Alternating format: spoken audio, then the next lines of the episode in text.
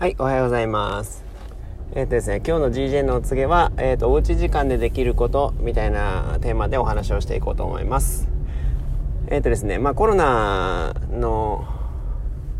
状況になってしまって、まあうちも美容室も練習時間がほぼほぼなくなって、まあ免疫上げるために営業終わったらすぐに帰ってるわけだけども、えっ、と僕がやっぱり20代の頃っていうのはそこから2時間から3時間毎日練習してそれを4日5日やってさらに休みの日もコンテストに向けてとか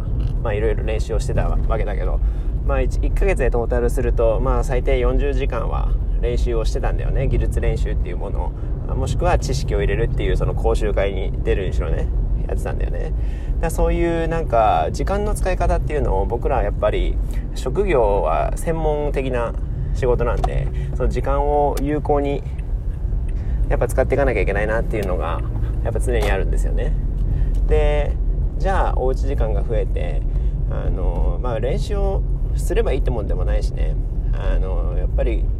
うまいこと時間を使っていかなきゃいけないと思うんですよね。結局はお客様のためになってるかとかじゃあそれが結果につながってるかってところが大事なのでじゃあおうち時間ってなった時にあの今だったらどういうことができるかなって思うとあのまずは一つはあの家だからこそできることっていうのはあの知識をつけることだよね。とにかくあのまあ、頭のツボであったりだとかそのネイルであったりだとかあのその髪の毛のことであったりだとかもう何でもいい、ま、もしくは美容に関することじゃなくてもあのこれから将来につながることとかあとは自分しかできないようなスキルを身につけるだとかそういうことに対して時間を使う。で、その、まあ、インプットだけだと結局意味がないから、インプットとアウトプットは常にセットで行うっていうことですね。うん。で、それを SNS で発信をしていくとか、っていうのが一つ。で、もう一個、まあ、おすすめしてるのは、えっ、ー、と、知り合いを作るっていうことね。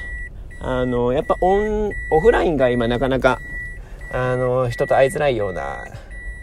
時だから、じゃあ今何をすればいいかっていうと、その発信をすることで、えー、っと、もしくは発信をしなくても自分からどんどんコメントとか、あの、絡んでいくことで、えー、っと、知り合いをたくさん作っておくっていうことを、えー、っと、この期間でぜひやってほしいなと思います。で、やっぱり、あの、知り合いを一人の人から広げていく力とか、あとはたくさんの人をこう集められる自分を作っておくっていうことが何のビジネスにおいても必要な能力なんだよね。それを、えーと、オフラインでどうやってあオンラインでどうやってあのこう人とつながっていけばいいかっていうあのこの積極的に動いてみるってことを一つやってもらいたい。もうしもう一つはあのその知識っていう部分を、えーと、どんどんどんどん、えーと、この分野においてはそのその周りにいる人たちよりも絶対負けないっていうものところまで、えー、と身につけてもらいたいなと思います。はい。ではちょっと今日も、えっ、ー、と、有効に時間を使えるように過ごしてみてください。